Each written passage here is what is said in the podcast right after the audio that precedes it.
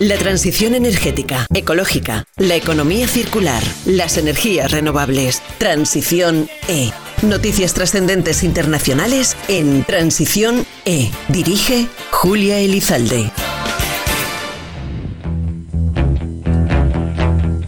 Cuando queremos informarnos, debemos acudir a fuentes fiables, con rigor y, si es posible, con experiencia. Estas cualidades y algunas más son las que reúne nuestro invitado de hoy en el programa, con el que vamos a charlar y analizar algunas de las cuestiones más relevantes en torno a la transición ecológica. Hoy, el título de nuestro programa es Ecología, Cambio Climático y Pacto Verde Europeo. Todo listo para la transición ecológica.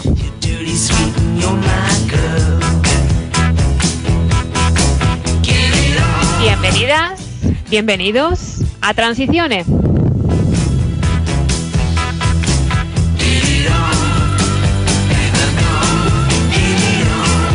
Y sin más dilación, porque tenemos mucho que charlar durante este programa, les presento al biólogo y escritor Luis Herrera Mesa. Buenos días, don Luis. Buenos días. Bueno, encantados de tenerle hoy en nuestro programa.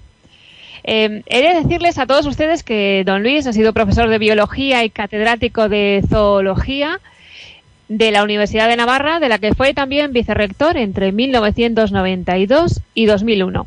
En la actualidad es catedrático emérito del Departamento de Biología de la Universidad de Navarra. Como escritor, es autor de más de 200 publicaciones en entomología, biogeografía y ecología. Su último libro tiene por título Ecología, Cambio Climático y sexta edición de McGill. Entre los numerosos premios que ha recibido, vamos a mencionar tres de ellos.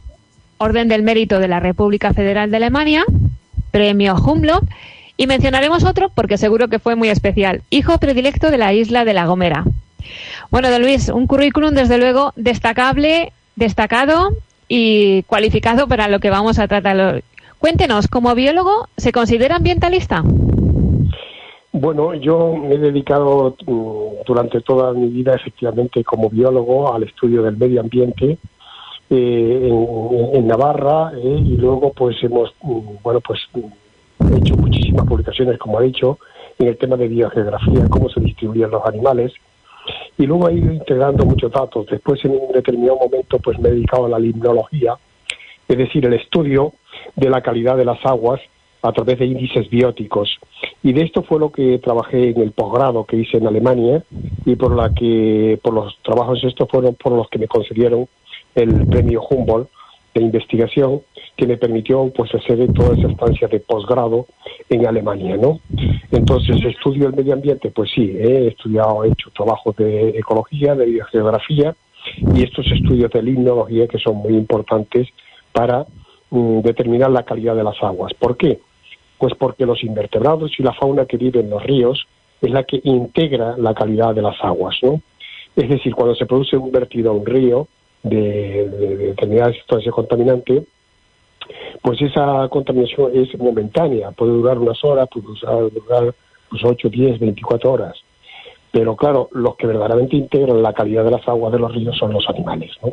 Por eso sí que estudio el medio ambiente y ahora pues desde esta atalaya un poco de profesor emérito lo que hago es escribir y escribir mucho y bueno, lo último ha sido efectivamente este, este libro que he publicado en la editorial McGraw-Hill sobre ecología, cambio climático y sexta extinción. Hay que ver lo fácil que se dice en este tipo de, cuestiones, pero todo el trabajo que hay detrás de un libro, además, sobre todo, como decíamos, de estas características. ¿no? Eh, y como en este programa lo que tratamos es de la divulgación y de la concienciación social también en torno a la transición ecológica, le pediría también que, nos definiera un poco a todos los que eh, estamos escuchándole y que nos dijera si es lo mismo ambientalista que ecologista o hay sutiles diferencias. Sí, hay, hay sutiles diferencias y, muy, muy importantes. Vamos a ver, hay un movimiento ecologista contestatario, eh, yo diría casi revolucionario, me atrevería a decir incluso un, movimiento ecologista revolucionario que no tiene nada que ver con la biología, o muy poco, ¿no? Es decir, son actitudes contestatarias muchas veces, eh, a veces incluso con falta de calidad científica o de rigor científico en todas sus apreciaciones, ¿no? Yo me considero ambientalista, si se quiere mejor, biólogo o ecólogo. Es decir, los ecólogos tenemos mucho que aportar eh, a la situación actual de transición ecológica y de transición energética en la que estamos, donde tenemos que aportar soluciones. Y yo en el escrito este que usted comentaba antes sobre el Pacto Verde Europeo, pues me he permitido escribir un artículo coincidiendo con el Día Mundial del Medio Ambiente el pasado día 5 de junio, donde hago bueno pues alusión a este Pacto Verde Europeo, mm, donde se mm, marcan un poco las directrices que será eh, Europa de aquí al 2050. Y hablamos pues de energías verdes, hablamos de cuidado con los fertilizantes y cuidado con los pesticidas y que tenemos que eh, eh, evitar pues el, eh, por ejemplo pues el, exceso de fertilización de los campos para evitar la contaminación. Hablamos también en el pacto verde de lo que es el cuidado que hay que tener en las, las construcciones y en las edificaciones para que reducir el gasto de energía para tener la, la, la, calefacción de las casas o el enfriamiento también de las casas ahora que viene el verano, pues si las casas están bien eh, impermeabilizadas y bien acondicionadas, pues no hace falta gastar tanta energía en el aire acondicionado o en la calefacción en invierno, ¿no? Con esto quiero decir que este Pacto Verde Europeo, que lo defendió, se defendió por la Comisión Europea en el Parlamento Europeo, pues digo en ese, en ese artículo que, claro, eh, cuando se somete a votación por la presidenta de la Comisión Europea, Ursula von der Leyen, este acuerdo de, de, pacto verde europeo para toda la Unión Europea, ¿quién votan a favor? Pues vota el Grupo Popular Europeo, el Grupo Socialista y los liberales. Es decir, aproximadamente el 80-90% de la Cámara vota a favor de este pacto verde europeo porque se considera que las propuestas y las medidas que se ponen en ese pacto verde europeo pues son positivas para la sociedad europea de los próximos 20 o 30 años. ¿Quién vota en contra? Bueno, pues desgraciadamente los ecologistas, los que dicen verdes, que no sé qué tienen de verdes, los grupos marginales republicanos y, comunistas, que no llegan al 8 o al 10% de la Cámara del Parlamento Europeo. Es decir, que hay que diferenciar entre lo que es un ecólogo y lo que es un ecologista. La ecología sí, la biología sí, eh, la transición ecológica y el cuidado y la energía verde sí, pero claro, hay que tener cuidado porque muchas veces pues se hacen, mm, se toman medidas partidistas, eh, yo diría hasta casi sectarias o revolucionarias que nada tienen que ver con la biología. Eso es, porque como bien dice la, la biología es otra, es, una ciencia que va al margen de, cuestiones políticas y de, y de opiniones en su caso, porque la, experiencia que usted tiene y que ha ido reflejando en esa serie de, libros que decimos que, ha sido muy prolija su, su eh, eh, usted como autor, como escritor de, de libros eh, con respecto al medio ambiente, es como digo eh, testimonio de todo ello. A menudo hemos escuchado, por ejemplo, a los médicos comentar que el cuerpo humano es todavía un enigma por descubrir. ¿Pasa lo mismo con el entorno, con el medio ambiente, cree usted? Sin duda, sin duda. Eh, tenemos, es decir, apenas conocemos una parte de la fauna y flora del planeta actual. Eh, yo, en, términos de biología, digo, bueno, pues que hay mucho por investigar todavía.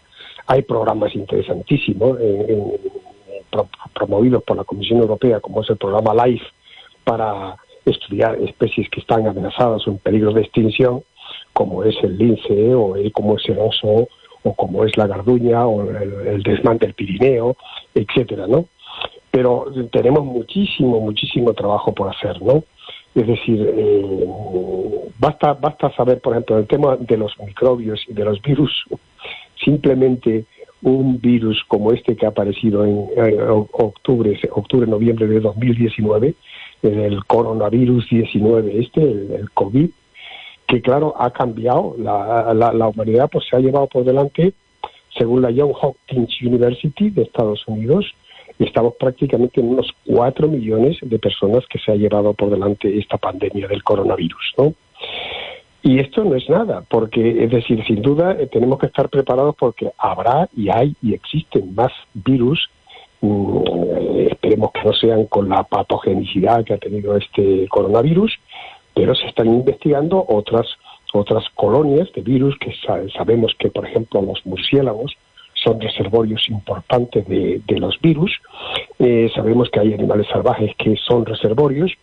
El problema está que cuando algunos eh, animales de estos, por las circunstancias que sean, eh, pues son manipulados, es decir, concretamente con el tema del coronavirus, permítame que hable un poquito, pues es un tema que he seguido yo. Eh, yo no soy virólogo, soy biólogo y ecólogo, pero el tema está en que, mm, desgraciadamente, con un país tan opaco como es la República Popular China, se han propuesto hasta tres teorías, ¿no?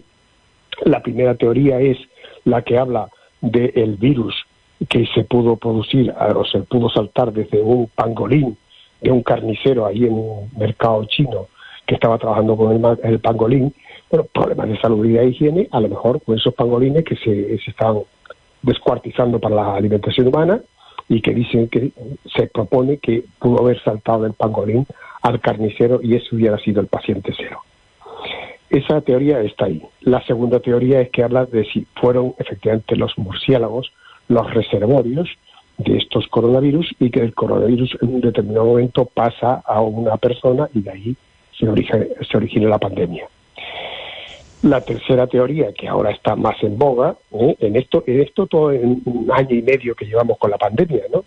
En la que se, propone de que el virus, pues eh, efectivamente se originó en Wuhan, en esa ciudad china, y que pudo ser, pues que unos virólogos, unos biólogos, estaban trabajando con este, con este virus en el laboratorio, trabajando con el laboratorio y se produce un accidente porque, claro, cuando, cuando se está trabajando en el laboratorio de biología, si no se tienen las medidas adecuadas lo que fuera, pues se detectó que unos virólogos de estos en el año, en, en noviembre de 2019, fallecieron con un síndrome de respiratorio agudo, que es el que hoy conocemos como eh, bueno pues la, enfermedad por la que mueren todos los pacientes del COVID. ¿no? Claro, esto es lo que hay. Pudo haber sido eh, estos virólogos del, laboratorio de virología de Wuhan en los pacientes cero, pues ahí es donde estamos, el paciente cero, ¿dónde está? Desgraciadamente nos encontramos con unos gobernantes de, este, de esta República Popular China, yo diría poco honestos, poco mm, entregados a investigar las causas reales de, cuál fue la causa del virus, del, origen del virus, y sobre todo opacos para que no se investigue y no se sepa eh, qué es lo que ha pasado. Pues esto es lo que hay, pero esto vuelvo a, comunicar de que es, mm, bueno, pues una, una pequeña gota de agua en el océano. Es decir, que tenemos que estar preparados con que vendrán otro tipo de pandemias, aparecerán otros virus, sin duda lo hemos tenido con el virus del ébola, no con la patogenicidad que hemos visto con este COVID, pero también, pues ayer se salía en los telediarios, que efectivamente empezamos a tener también en la, en la península ibérica, en la zona de Andalucía, eh, el, virus de la fiebre del Nilo.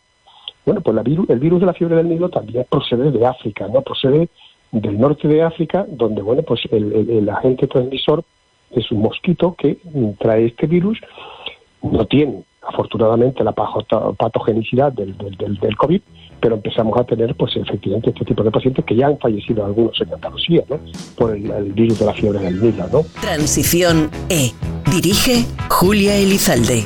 La transición energética, ecológica, la economía circular, las energías renovables en Transición E.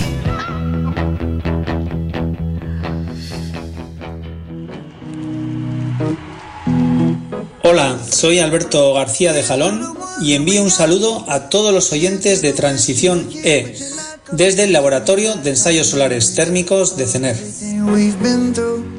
La transición energética, ecológica, la economía circular, las energías renovables. Transición E. Noticias trascendentes internacionales en Transición E. Dirige Julia Elizalde. Seguimos, aquí seguimos en transición en esta charla que tenemos en este programa con don Luis Herrera que nos en el primer bloque ya nos hemos abarcado un montón de, espacios, un espectro muy amplio de lo que supone, ¿verdad? Y que muchas veces decimos el, el medio ambiente y el entorno en el que nos rodea, que todo está intrínsecamente relacionado. Les decíamos, y él lo mencionaba además también, eh, su último libro, de los muchos que ha publicado, pero el último, tiene por título un, nombre muy característico, Ecología, Cambio Climático y Sexta Extinción que ha sido editado, como, como mencionaba también, por eh, McGraw-Hill. Y me gustaría preguntarle a, Luis Herrera, ¿qué le movió a escribir un libro alineando estos tres puntos? Bueno, eh, yo me, es decir, me ha originado este tema el que mm, tuve la suerte o la fortuna de que la última conferencia que di o la última lección que di en la Universidad de Navarra fue sobre estos aspectos, es decir, el porqué de la biodiversidad y qué causas están eh, produciendo el tema del cambio climático sobre la biodiversidad. Y fue la lección de apertura de curso de 2014, que fue la última lección que pronuncié en la universidad con la cual me jubilé. Entonces, en el aula magna de la universidad, todo con las vestes y, muy bonita y muy emocionante, ¿no? Aquello fue, pues, efectivamente, pues una conferencia de unos 20 minutos de aproximadamente unos 50 o 40, 50 folios y a partir de ahí pues ya he seguido trabajando, investigando eh, y en la biblioteca y con muchas publicaciones y entonces he ido ampliando todo lo que es eh, por qué la reducción de la biodiversidad ahora mismo en el planeta, por qué el cambio climático, si hay razones para pensar que efectivamente existe un cambio climático actual en el planeta, y cuáles son las causas, por qué eh, afecta el cambio climático a la biodiversidad. Y luego ya me he permitido también un poco apuntar y señalar pues algunas soluciones, es decir, qué es lo que se está haciendo, especialmente en este viejo continente europeo, para conservar la biodiversidad. Y ahí en el libro se proponen pues una serie de medidas, el tema de los espacios protegidos, el tema de los bancos de conservación de la naturaleza, el, el tema de las energías limpias, es decir, las energías no contaminantes, y todas estas medidas que se están tomando en la Comisión Europea, y especialmente en Europa, para proteger el medio, ¿no? Lo que, lo que antes comentábamos en el bloque anterior del Pacto Verde Europeo. Y con eso, pues, eh, he hablado también un poquito de la sexta extinción ¿eh? en la que estamos, que en la que estamos y que no es ahora por una, una causa eh, antropocéntrica del hombre. No, no, no, esto viene desde hace dos millones eh, y medio de años, es decir, desde el Pleistoceno. Es decir, hay que ver las cosas exactamente a veces con escala geológica para entender lo que nos está pasando hoy. Y esto, la extinción de especies no es una cosa ahora momentánea, de que efectivamente, pues efectivamente hay unos cazadores furtivos que se van a, eh, pues a África y efectivamente pues matan elefantes, pues eso evidentemente también produce disminución de la biodiversidad. Pero la extinción es mucho más. La sexta extinción, yo propongo en este libro, que es una causa, mm, bueno, que se está produciendo, como digo, desde hace dos millones y medio de años, en todo el periodo pleistoceno, debido a las glaciaciones y demás. De manera que a partir de aquella lección magistral, pues yo he ido estructurando todas esas ideas y con la mm, pues todo el acervo de publicaciones científicas y de divulgación que he ido haciendo en todos estos años y le he dado pues esta forma de un libro donde hablo de ecología, hablo de cambio climático y de esta sexta extinción.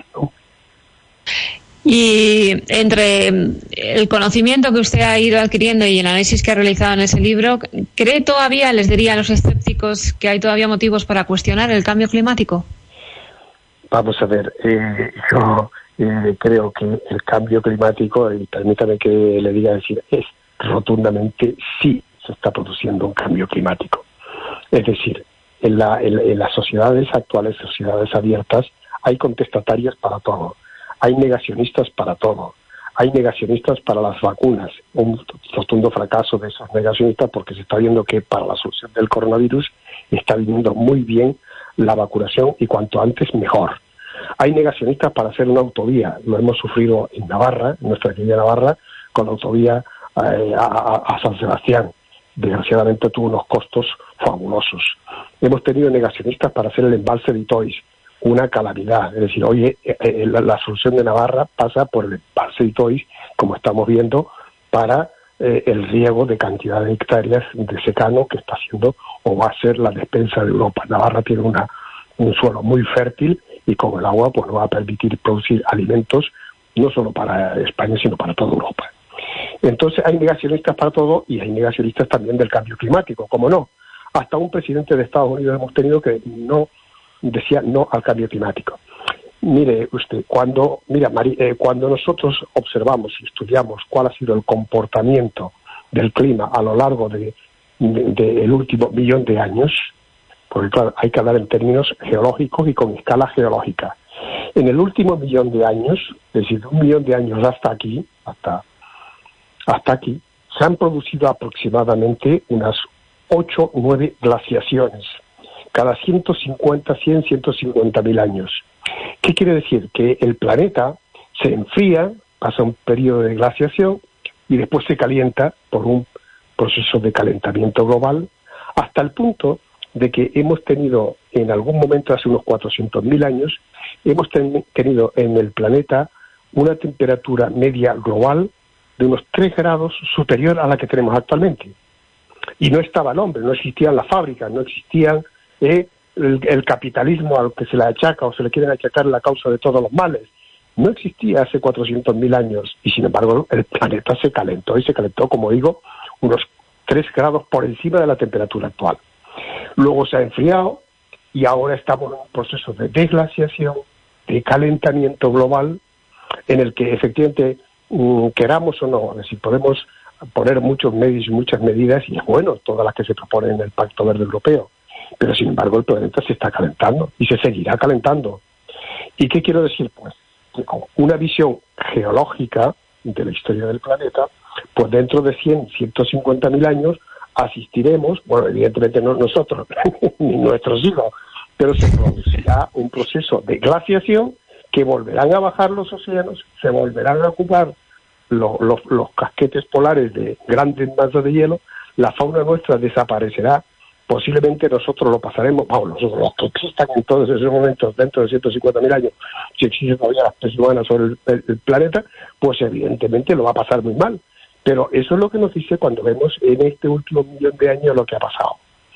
Quiero decir que a los negacionistas yo le diría que por favor reflexionen, que se está produciendo un calentamiento global y que nosotros de hace 150 o 200 años con nuestro tren de vida eh, a pesar de ese calentamiento global, estamos, o diríamos, estamos contribuyendo en cierto modo con la quema de gas en antorcha, con el tema de combustibles fósiles, con el tema de un tren de vida, pues, eh, es decir, cuando se dice que efectivamente, pues, eh, eh, estamos gastando mucha energía y energías fósiles, bueno, pues evidentemente, mm, si nosotros podemos aminorar, yo lo presento muy bien en el libro, en una transparencia o en una foto, donde estamos emitiendo aproximadamente unas 56 gigatoneladas de CO2, de dióxido de carbono a la atmósfera por año.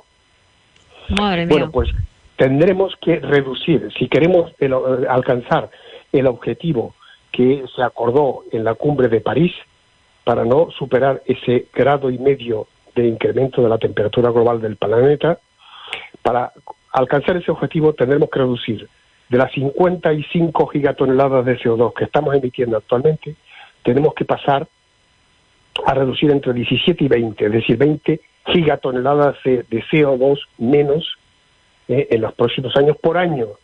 Por eso hablamos que el Pacto Verde Europeo se pretende que en el 2050 seamos neutros, es decir, que se consuma tanto CO2 por los bosques, etcétera, etcétera, por la fotosíntesis y demás, como el que producimos, porque seguiremos respirando, en el 2050 seguiremos respirando.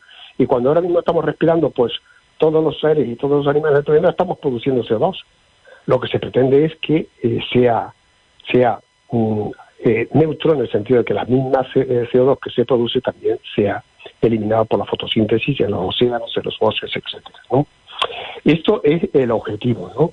Pero que existe cambio climático, eso es indudable y que va a seguir existiendo y que por lo que hemos visto en estos últimos en el último millón de años, pues se ha producido un cambio climático y se va a seguir produciendo este cambio climático, ¿no? Estamos entonces en ese punto de acuerdo, en este caso usted y yo. También en ese libro mencionaba usted la, la que como propuesta la creación de un banco de la naturaleza. ¿Me podría decir en qué consiste exactamente eso? Sí, bueno, los bancos de conservación de la naturaleza eh, son unas iniciativas muy afortunadas que se están desarrollando especialmente en Estados Unidos, donde está muy avanzado el tema de los bancos de conservación. En Estados Unidos incluso pues hay gente, americanos con grandes fortunas, que lo que hacen es comprar grandes reservas naturales en todo eh, en los Andes, en la Pampa Argentina para que sean eh, reservas que no se que hay, decir, que sean reservas de la naturaleza, ¿no? Esos bancos de conservación lo que pretenden es crear pues unos espacios para que eh, no ya resilientes, sino que se conserve la naturaleza virgen tal cual.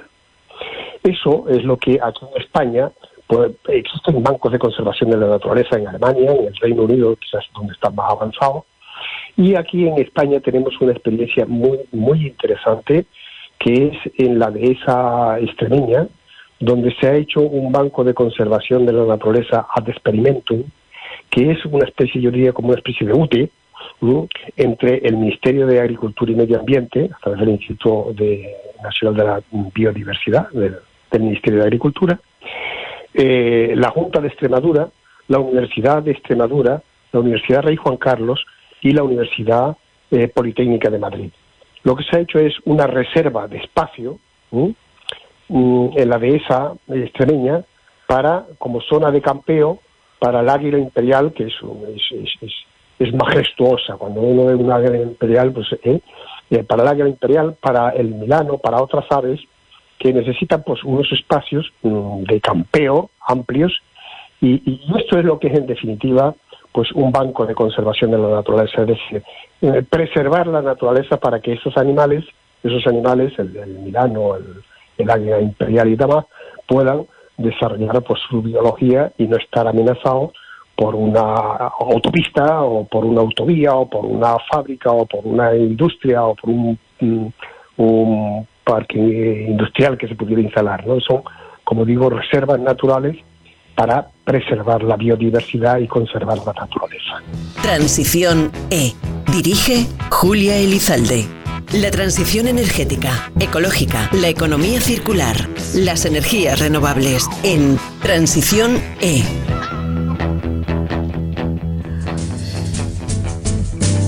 Hola, soy Noela González, directora de marketing de Natac, empresa dedicada al desarrollo y producción de ingredientes saludables extraídos de plantas y que se ubica en Madrid y Extremadura. Y mando un saludo a los oyentes de Transición E. La transición energética, ecológica, la economía circular, las energías renovables. Transición E. Noticias trascendentes internacionales en Transición E. Dirige Julia Elizalde. Continuamos charlando con don Luis Herrera Mesa y en esta ocasión, como decíamos, eh, vamos a hablar sobre el Pacto Verde Europeo. En 2019, la Comisión Europea aprobó este, este acuerdo, el European Green Deal, que tiene como objetivo principal que las emisiones netas de dióxido de carbono sean cero en el año 2050.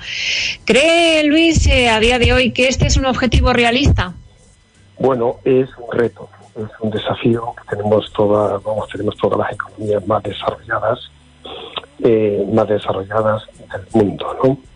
Pero claro, aquí hay que plantear un problema, hay que plantear un problema y yo quiero que en este programa de transición eh, eh, se sepa, es decir, hay análisis serios y rigurosos donde nos encontramos que las emisiones de CO2 las emisiones en gigatoneladas de CO2 que estamos produciendo los 37 países de la OCDE, entre los que se encuentran países muy desarrollados como Estados Unidos, Japón y, y, todas las economías desarrolladas de Europa, bueno, pues tienen una, unas emisiones constantes de gigatoneladas de CO2 equivalentes a las que hoy en día produce solo la República Popular China. La República Popular China. Quiero decir, la República Popular China ha empezado desde hace unos 25 o 30 años modestamente con unas emisiones, pero ya hoy ha alcanzado y en la, en la gráfica se ve que alcanza el punto en este 2020, 2021, ha alcanzado el punto en que las emisiones solo de China son equivalentes a todo a todas las emisiones de los 37 estados de la, Unión, de, la OCDE. ¿Qué quiere decir esto? Bueno, pues que si China sigue incrementando las emisiones de CO2 y nosotros las economías más desarrolladas nos apretamos el cinturón y estamos por la descarbonificación y por congelar un poco las emisiones de CO2, pues poco contribuiremos si efectivamente tenemos un eh, país como China que sigue incrementando las gigatoneladas de CO2 eh, en los próximos 10, 20 o 30 años. Ellos no firmaron el protocolo de Kioto, ellos no firmaron el protocolo de París. Es decir, ¿qué nos encontramos?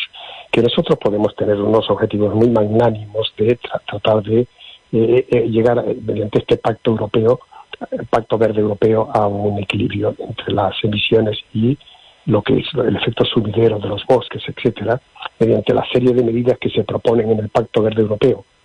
Pero claro, en un contexto global, y el planeta es el planeta, es decir, el planeta no entiende de fronteras, porque cuando hablamos de calentamiento global, pues evidentemente las emisiones de CO2 van a la estratosfera, vamos, pues van a la, a la estratosfera, ¿no? Entonces, e, e, el efecto invernadero se produce también por las emisiones de CO2 de China.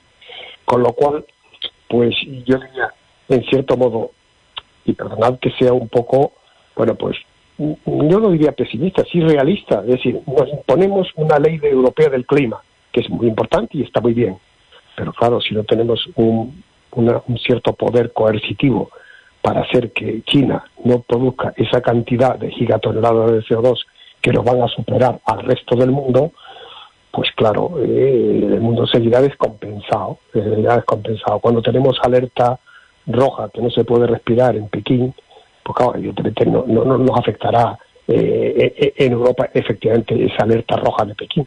Pero el problema está en que hay que verlo todo en un contexto global, sí.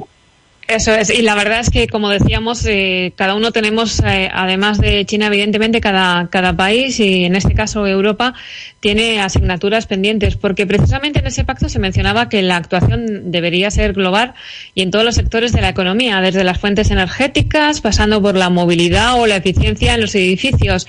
Pero, ¿Qué, sector cree usted que es más difícil de abordar hacia esta transición? ¿Cuál va a ser, en su opinión, está siendo a día de hoy un poco el más complejo? Muchas gracias, Julia, porque efectivamente es una de las cuestiones hay que priorizar las políticas, ¿no? Pero en este programa de transiciones yo pienso que es el tema, bueno, pues de la, de la quema de combustibles fósiles o del uso de combustibles fósiles precisamente para los transportes. Los transportes consumen mucho combustibles y entonces, claro, eh, la aviación, por ejemplo, pues en un mundo globalizado, ¿eh? ¿por dónde habría que empezar? Los transportes, la quema de combustibles fósiles en antorcha, hay que reducir. Hay que ir a, otro tipo de material en lugar de, por la producción de cemento, ¿eh? pues produce también mucho CO2. Es decir, que la descarbonificación hay que ir por políticas efectivamente pues prioritarias, como puede ser el tema de la quema de combustibles fósiles pero en paralelo habría que ir al tema de edificaciones más eficientes. Yo he tenido esta mañana, antes de, este programa, una tertulia con unos amigos que se dedican al sector de la construcción y son, son constructores y entonces me invitaron, bueno, para también que les hablara del tema de la ecología y el cambio climático, ¿no? Y claro, ahí tenemos mucho por hacer, incluso en el parque actual de vivienda y demás, hacer mediante créditos blandos que la gente entienda que el, el cambio climático está ahí. Tendríamos que hacer las zonas, perdón, las casas, pues mejor protegidas para, la, para la pérdida de calor o y entonces pues evitar eh, efectivamente el exceso de consumo de eh, combustibles fósiles o de energía para la calefacción de nuestras viviendas. Está el tema también de la agricultura, que, que, que, que produce mucho CO2. Es decir, que hay que priorizar y hay que, como bien propones, en el Pacto Verde Europeo se proponen una serie de medidas y ahí hay que ir pues priorizando todas esas medidas, pero si, si le digo una prioritaria, prioritaria sería el tema de los transportes. Hay que ir a por transportes mm, más baratos, más eh, transporte eléctrico, eh, ya lo ya lo tenemos. Eh. Claro, yo recuerdo, hablo a veces con una tertulia como esta, cuando las, las, las el transporte, por ejemplo, por trenes era con locomotoras de vapor, pues lo que aquello contaminaba porque se consumía lignito, huya, el tránsito, evidentemente eso ya ha sido desterrado pero tenemos unos, unos trenes cada vez mucho más eficientes. Hay que ir al uso de la energía eh, eh, eléctrica, de la electricidad en todos los transportes en la medida de lo posible. En las grandes ciudades, yo viví mucho tiempo en, en Múnich, y bueno, el uso de los tranvías es una, cosa pues muy, muy una red de tranvías y una red de metros fantástica, ¿no? Y eso, cuando esas redes públicas de transporte, de, metro y de tranvía en superficie, etcétera, están muy bien adecuadas, evidentemente se reduce mucho la energía que consumimos. Y esto es importante para nuestros queridos oyentes de este programa de transición, de transición Es decir, que hay que ir a un sistema de transporte. Yo ahora estoy aquí en televisión, me gusta utilizar mucho el tranvía. ¿Por qué? Donde 70 céntimos me voy a la laguna eh, por, por, por, nada. Y claro, aparte que no tengo coche aquí. Pero es decir, que el tranvía, el metro, son unos medios de transporte muy buenos, el, el, el tren. Eso es. Y en nuestro programa también hemos dedicado algunos capítulos al tema de biocombustibles también, que es algo que, se está desarrollando eh, de manera muy eficiente. Y por lo tanto, por lo que está comentando usted, estaría también de acuerdo con, que, con la afirmación que hacía la presidenta de la Comisión Europea cuando presentó este pacto de que realmente tenemos que tender a reconciliar la economía con el planeta, ¿verdad? Esto es. Ella en una frase muy bueno, propia de una gran presidenta de la Comisión Europea, decía algo así como, eh, con lo que yo termino el artículo este, un poco del Día del Medio Ambiente, ¿no? que así como nuestros padres de Europa, eh, pues en su momento apostaron por el carbón y el acero, sabéis que la, comisión, vamos, la, tenemos la comisión, el primer embrión fue la Comunidad Económica del Carbón y el Acero, ¿no? que fue por los años 50. Ese fue el embrión de lo que hoy conocemos como Europa aquello fue muy afortunado, ahora hay que apostar por energía verde, ¿no? energías limpias. ¿no? Y esta es la frase que ella mm, se felicita por, la, por el acuerdo este del Pacto Verde Europeo, que claro, aquello del carbón y el acero que estuvo muy bien en los años 50, cuando se, Europa salía de una guerra terrible, de una guerra mundial, pues aquel pacto franco-alemán que después se unió al Benelux, etcétera, y, se, y luego vino el Tratado de Roma y luego conocemos todo lo que es la Unión Europea actual, pues ahora tenemos que ir, eh, tenemos un reto por delante que es este pacto verde de energías limpias y apostar por las por las energías por menos menos CO2 en toda nuestra actividad eh, cotidiana. Y para ello es fundamental involucrar a la ciudadanía, porque nosotros con este programa, por ejemplo, lo que tratamos es precisamente de realizar este tipo de divulgación y concienciar e implicar a cada uno de nosotros, porque cada uno podemos hacer. Otra cosa es que luego las, las cuestiones más eh, de envergadura se tengan que llevar a otro nivel, ¿no? Pero ¿cómo consideraría que deberíamos involucrar a la ciudadanía? que cada uno seamos conscientes de que en nuestro día a día, nuestros hábitos cotidianos, podemos ser parte de ese cambio. Muy, muchas gracias, Julia, por esta pregunta, porque yo mm, toda mi vida la he dedicado a la educación y hasta que tenga, bueno, pues tengo una familia numerosa, grande, gracias a Dios, y, el, tema está en la educación, en la educación, en la educación ambiental. En la educación ambiental, desde la preescolar hasta la superior y hasta el posgrado en la universidad. Es un tema de sensibilización. Es decir, yo digo que en los colegios, en las escuelas, en los institutos, en las universidades, hay que crear ah, una, una pues, pues un modo de vivir que es la educación ambiental.